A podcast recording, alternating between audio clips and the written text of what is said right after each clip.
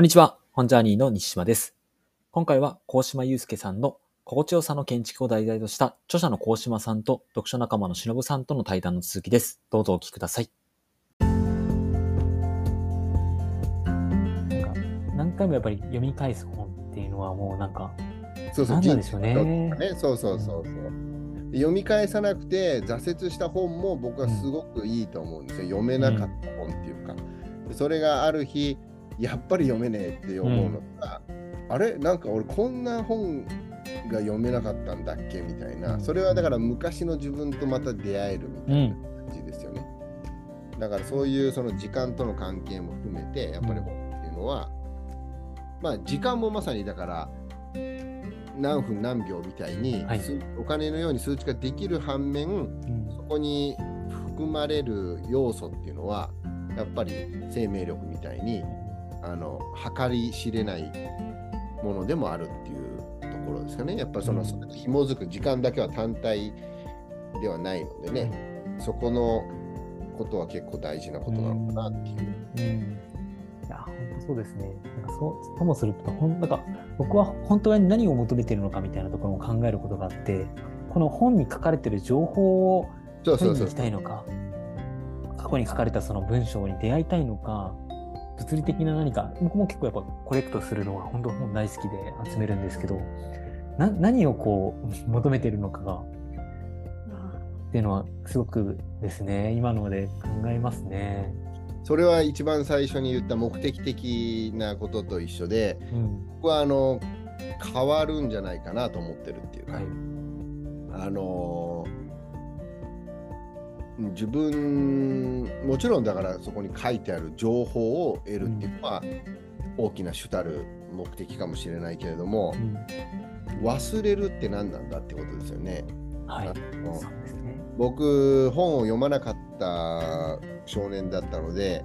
あの本って結局情報を得るものだと思ってた時にうん。すごい読書家の友人の家に行った時にバーッと本がいっぱいあってまあ憧れるっていうかこいつかっけえな。みたいな、こんな本読んだことあるんだっつって。でちなみにそのパッと指さしてこの小説このえっ、とどんなこと書いてあったのみたいなことちょっと聞いてみたんですよ、はい。そしたら「でも忘れた」とか言って。えじゃあここっちはとか言って「いやあんま覚えてねえな」いやもうほとんど忘れてるんだったら何のために読んでんのとか言って。えそういうもんじゃねえんだよとか言ってなんかにあの濁れ濁しましたけど。うん。ってなった時にそう何のために本ってあるんだろうねっていうふうに思っているのでやっぱりその情報を得るとか、まあ、あの何か目的はあの変わっていったり重層化していればいいんじゃないですかね。うん。なんかあの最近女にモテるためのなんとかみたいな本がモテるための本みたいなの書いてあるうん。のかな、うん。その本を読んでること自体がもうすでにモトモテねえよっていうだからさそれってそうだよなっていううん。だからそのねかっこよくなるための本っていうのはそんなのあのその本を読んでる人は間違いなくかっこよくないっていううん。だからその目的っていうのは必ずしもあのどうなんでしょうね。だからその交換ではないっていうことですよね、うん。と思うっていう。だからそれは人生のタイミングで変わるのかもしれないし、うん。でも情報として欲しいと思って読むこともあるしまあ小説なんていうのはあの情報としてはね別にそのだから映画をその情報として見るとこのストーリーはこうなってみたいな、うん。そんなの別にどうでもいいのかねうんで最後うん。なんかラブストーリーがハッピーエンドなのかどうかっていうよりもその瞬間瞬間のなんか感情うん。の機微とか自分がどう反応するのかっていうまあ自分とは違う人生を2時間だけ生きることができるのかもしれないとか、別にだから理由なんてなくてもねいいんじゃないですかね。だからそれをその、あらゆることに言えるっていうかだから食事についても栄養を得るために食べてるんじゃないよねっていう。はい。うんだからそういうそのやっぱりまだそのやっぱ交換っていうのかな今日うん言ってるその生命力とかその交換っていうところはやっぱり重層的なものというかいくつものレイヤーがあるのでうん。一つのことに絞ってはい。何かを言った瞬間に多くのものがこぼれ落ちてしまうっていう。うん。それをしないっていうところが分からなさをうん。抱きしめるっていうことと似ていて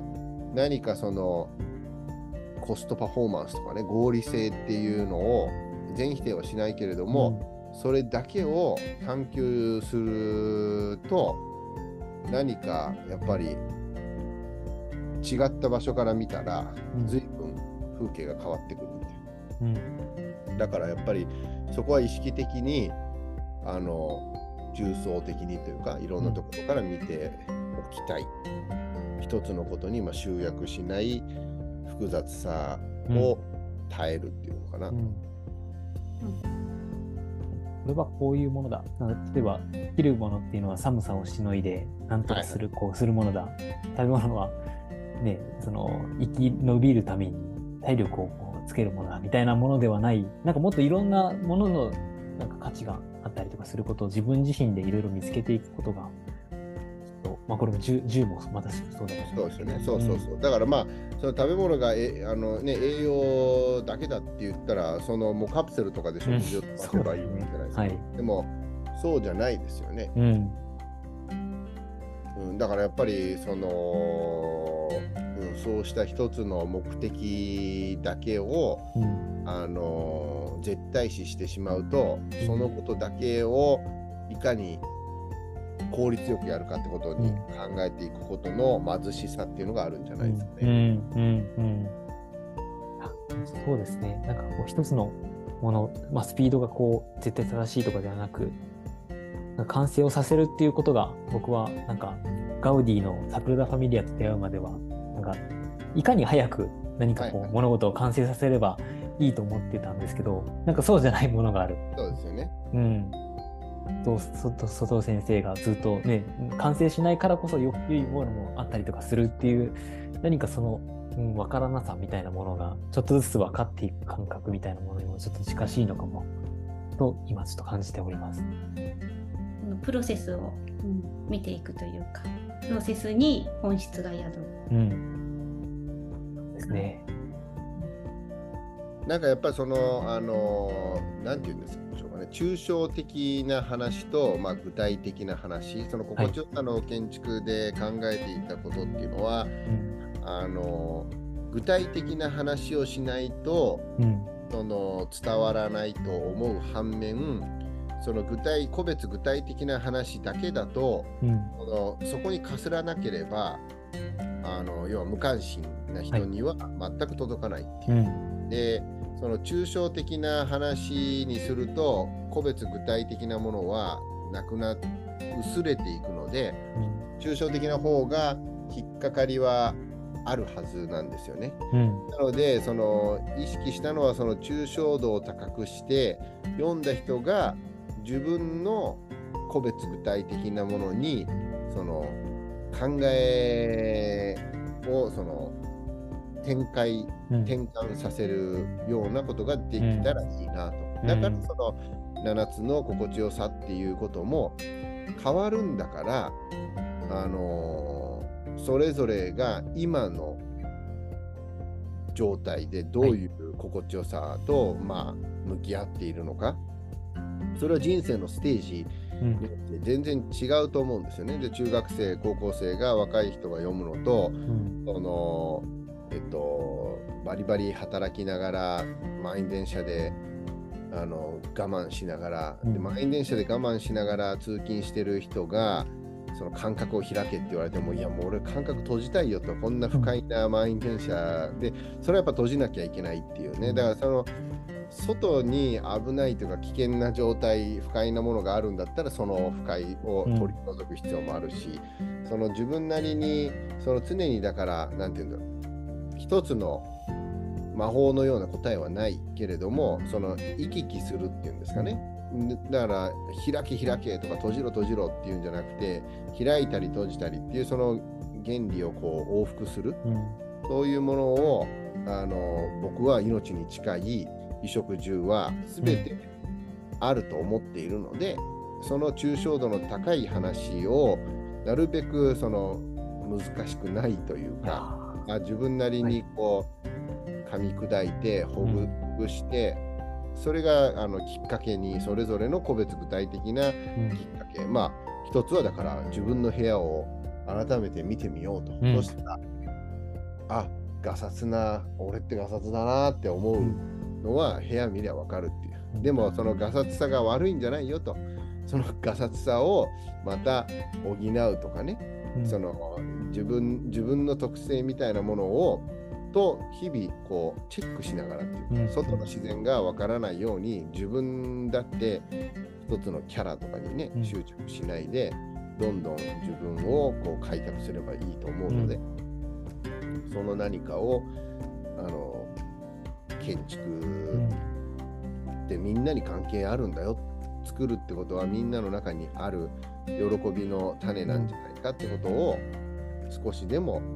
自分の個別具体的な話それとまあ抽象的な話を行き来することであなんだ建築ってこういうふうに考えられるのかとかあ私にとってこれはそうかもしれないねっていうふうにうん。あの自分の個別具体的なものとこう往来してもらうきっかけになるようなことを意識してうん。本を書いたっていうところですかね。う。ん。なるほど。建築っていう言葉の意味がなんかガラリと変わります。あります。うん建築ってね。ね、本当なんか物理的なものをなんか建築物みたいなところとこうなんか一色単にしてしまってたんですけど、なんかそうではなくて、あとお金をかければいいいやいいものもで多分できるかもしれないんですけど、お金をかけることがこう全てはではなく、そうですよね。うん、そういった見つけ方もできるんだっていうところが、なんか非常になんか楽楽し楽しみがこう増やしていけるような、なんかそんな気持ちになりましたね。そうなんですよ。だからまあなんかその、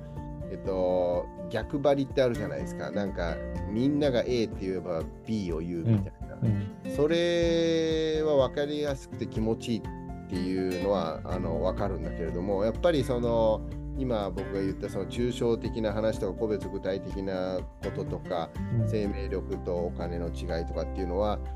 どちらかを否定してどちらかをこう持ち上げるみたいな逆張りとは全く違ってその程度の問題っていうかね、うん。自分の中での揺らぎっていうか動きを自覚するっていうんですかね。だからその、クリアカットに逆張りしてスパーンと、うん。ああ言ってるからこうなんだ。あそうかこういう色もあるのかっていう風なあれじゃなくてその、なんとなくこうゆさゆさゆさゆさっていうのかな。その、発見していくっていうのじゃないとあの自分の中のそうした変化に気づかないというかね、うんでそれは僕はやっぱりあのみんながその建築っていうものに対して何かあの拒絶反応みたいなものに近いものがあると感じてるのは、やっぱなんか難しいとか不寛容というか無関心みたいなものをもう少しこう噛み砕いて建築を語る言葉をはい。豊かにしたいと思っているっていうか、それも建築だよこれも建築だよっていうことをうん。あの自分なりにどう伝えられるかっていうところがまあ身体との関係性について答えたかったし、その身体と外の自然っていう2つの自然の分からなさを通してその自分なりのこう考え方を構築していくっていうところも、うん。あの写し鏡であるっていうところですよね。それもあの伝えたいことというかだからそうしたまあ限られたあの文字数の中で一番大切だと思っていることは伝えられたのかなとは思ってるっていう感じですね。うん本当この基本し並びの基本シリーズはもうコンパクトに4章ぐらいででも終わるっていうシンプルなかつ本当分かりやすさが求められる中でとてもそこの読んだ後の余白といいますか、うん、考える幅っていうかそこから自分自身で建築ってなんかいろいろ見つけていけるかもみたいなところがこう見つかっていくようななんかそんな一冊のように僕は感じておりました。ありがとうございます。まあそこがまさにだからあの何のために本を読むんだろうっていうのをうん。読書を通してある情報を得るっていうことじゃないと思っているとかね。その情報を得るんだけれども、その情報として自分でこう解釈していく噛み砕いていく咀嚼して自分なりにうん。アクションを起こすっていうかね。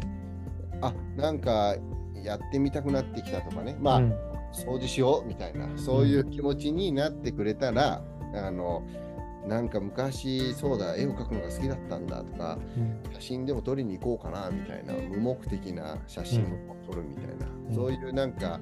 何かをやってみよう作ってみようっていう気持ちになるようなことがあったら嬉しいなと思って、ここうん。ジュースの建築を書いてまうした。ん。ありがとうございます。いやー、しのぶさんから最後ぜひ一言、いかがでした？か、今日。はもう本当に頭の中がぐるぐるぐるぐる。僕もです。でもあのあの自分の中にあのあるんだなと。自分の中からこうどれだけこう引き出せるかっていう、うん。うんすごくあの楽しみになってきました明日から。そうそうそう。やっぱりそれそれも大事だなと思って自分の中にあるっていうかね。やっぱりその、結構う子育てとかに対しても親がこう当然大人で情報経験圧倒的だからこう頭ごなしにね「いやお前こんなんできるわけねえよ」とかそのやっぱ否定するって結構簡単ですよね。こう論破するみたいなことが。でもやっぱそれがいかにこうまずいかっていうか、うん。やっぱりそのあのそれは子供に対してもまずいんだけれどもそれはだからそのずっと大人になってもそれがずっと残っちゃう自分に対するブレーキっていうかリミッターをかけるあるいはもう無関心でパタッと扉を閉じてしまうっていうことになりかねないう、うん。でもそれよりもある種の無根拠の自信というかアクションをすることの方があのよほど健全なというかね。あのそれをなるべくだからそのあ自分の中にあるんだっていうその肯定するっていうことの意味はあの相当まあ肯定する態度っていうのかな。うん。その否定がもだからこれもまただから結局否定が否定しちゃいけないってわけじゃないんですよ。うん。だからさっきもえっと結果よりプロセスって話しましたけど結果はすごい大事なんです。うん。でもだそう言うとなんかすっきりしないっていうか何なんだよっていうようなことにはなってしまうんだけれどもそういうもんっていうかね複雑でそのクリアカットの答えがあるんじゃないよっていうででもやっぱプロセスに本質が宿るんじゃないのっていう視点を残しておく。うん。でも結果を結果なんかどうでもいいんだよっていう話じゃないんですよね。うん。だから全てにおいてなんかもうすでにあなたの中にあるんだからあの勉強しなくていいよって話でもない、うんうん。自分の中にあるとはいえやっぱもっと外を勉強して学びたい。でもいくら学んでもやっぱりあ自分の中にあるじゃんっていうこっちの両方がやっぱりいろんなことにおいてうん。あるんだなっていうまあ土井先生がうん。あのまずい家庭料理なんかないって言ってましたけど、あすごい言葉だなと確かにもうあのお母さんが作ってくれたらそれはあの何だって美味しいっていうね、うん。塩がなかった塩が入ってなかった卵焼きだって砂糖で甘い何々だってそのおかんが作ってくれたっていうだけでもうあの最高のごちそうだっていうのと一緒だと思うんですよね。でもそそれに甘んじないでおかんには料理うまくなってほしいっていうね。だからそのあの両義的なんですよ。グラデーショナルっていうか。だからそこを自分に対してもだから自分に厳しくありたいしそれで他人へのなんて言うんだろう喜びうんもあの導けるような仕事をしたいと思ってるってことですかね。なんかベストを目指すベターでいたいみたいな。そうですよね。うんそうそうベスだベストはその都度変わるわけだけれど、うんベターっていう思いは日々努力したらいけるわけじゃないですか。うんお前のベストなんてくだらねえんだよってもっとすごい人が言ってしまうことの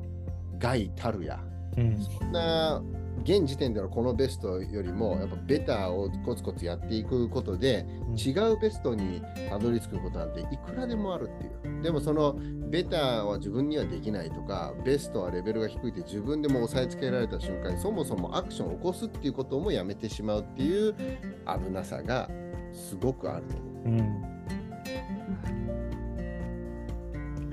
頑張ります、アクション。でもそだからそれはそれも含めて、はい、それをだからあの例えば本を読むってことにおいても、うん、1日1冊とか毎月5冊は読みたいとかそれも大事だと思うんですよ。そうやってあの読書量を増やして、うん、でもやっぱあの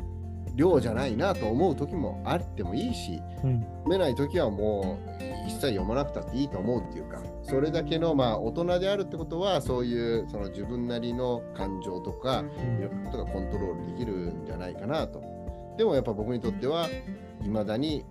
まだこうどんどん本読みたいどんどんいろんなことが知りたいっていうまあそのネバーイナフどいつかネバーイナフって言わなくてもいいように僕は変わってしまうかもしれないし。でも僕は20歳ぐらいの時ですかね20歳ぐらいの時にネバーイナフっていう言葉を好きでいろいろ書いてますけどそれはいまだにまだネバーイナフなので、うん、いつかは何歳なんでしょうね。いつか、ネバーイナフじゃねえんだよって言えるようになりたい。っていうのもある。うん、うん、なんかそういう変わりゆくしなんかこうなると思って描いて着地したところでまた違う景色とか感じ方をしていく。ううんなんかそういうものをこう面白がりながらなんかいけたらいいなって。その視点をしっかりでそそこの鍵はやっぱり面白いって思えるのか、うん、それが自分にとってのなんて言うんだろう正直なあれなのかっていう気持ちなのか、うん、でその自分に正直じゃなくてその偽っているとやっぱりあのなんて言うんでしょうね。間違ったところに行ってしまうというかなんかそれこそ無意味なものになってしまうっていう。うんふうに思ってますね。だから自分に、うん、あの正直にであの丁寧に親切に仕事をしていく、まあ、勇気を持ってっていうかその時にやっぱり面白いっていう感覚を大事にしないと、うん、あのそのさっきのベターが探せないんじゃないか、自分のベストっていうのはその都度ベストだと思えばいいだけであってあのベストも変わるっていうふうに意識しないと、自分が挫折してひねくれちゃうみたいな。うんベターっていうのは今そのある心地よさみたいなものを探していくことも多分一つだと思うし。そうだと思うんですよ、うんうんうん、それがなんかすごくこう本当ヒントになるような、うん、ベタベターであり続けること。無理してないっていうか、うん、ベターっていうのはその昨日の自分としか比べてないじゃないですか、うん、そのあのそこがポイントだと思うんですよね、うん、その自分の中で何かよりもベターであればいいっていうか、うん、それがその具体的なあの目標を、うん、まあ、目標というかベストを作ってしまうと、えっ、ー、と、なんだろう、じゃダイエットにしましょう。うん、えー、今自分の体重がプラス、ベストな体重よりもプラス2キロだと。うん、じゃあ、どうにかこの2キロを削って元に戻したい。あるいはそれよりもさらに痩せたいみたいに、ベストを設定した瞬間に、えっと、0.5キロ痩せましたって日と、1キロ痩せたって日と、1キロ太ったっていう日があるとすると、この3日間っていうのは、その痩せるっていう目的においては3つバラバラですよね。うん、さっき言ったように、